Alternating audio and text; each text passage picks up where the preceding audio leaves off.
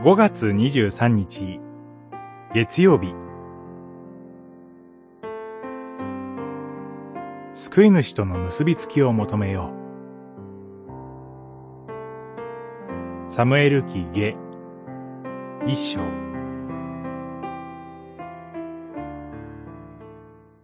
あなたを思って私は悲しむ。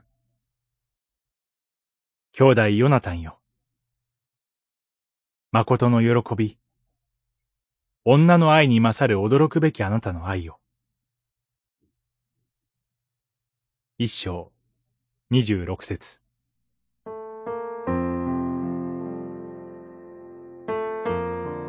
サムエル記下は、アマレク人がサウルの死を告げるところから始まります。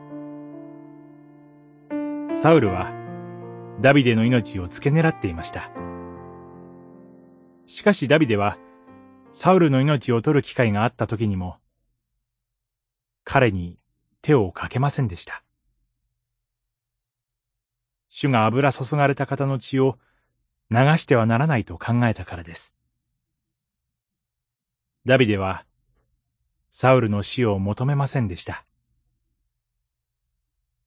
ダビデは今、サウルの死を悼んで歌います。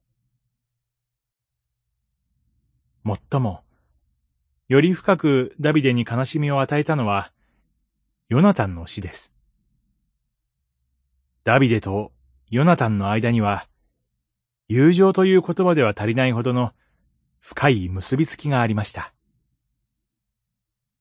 ヨナタンは、サウルの息子でありながら、自分が王となることを望まず、ダビデこそ王にふさわしいと考えていました。ダビデもまた、ヨナタンを愛していました。二人のこの結びつきは、生涯にわたって続いたのでした。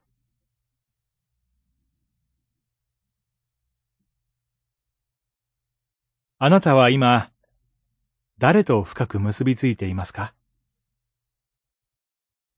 死をも乗り越えさせてくださる救い主、イエス・キリストに結びつけられていますか？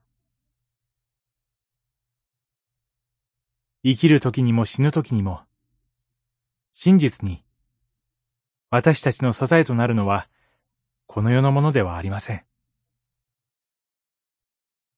お金も名声も、いや、肉親との結びつきさえ、私たちを罪の滅びから救うことはできません。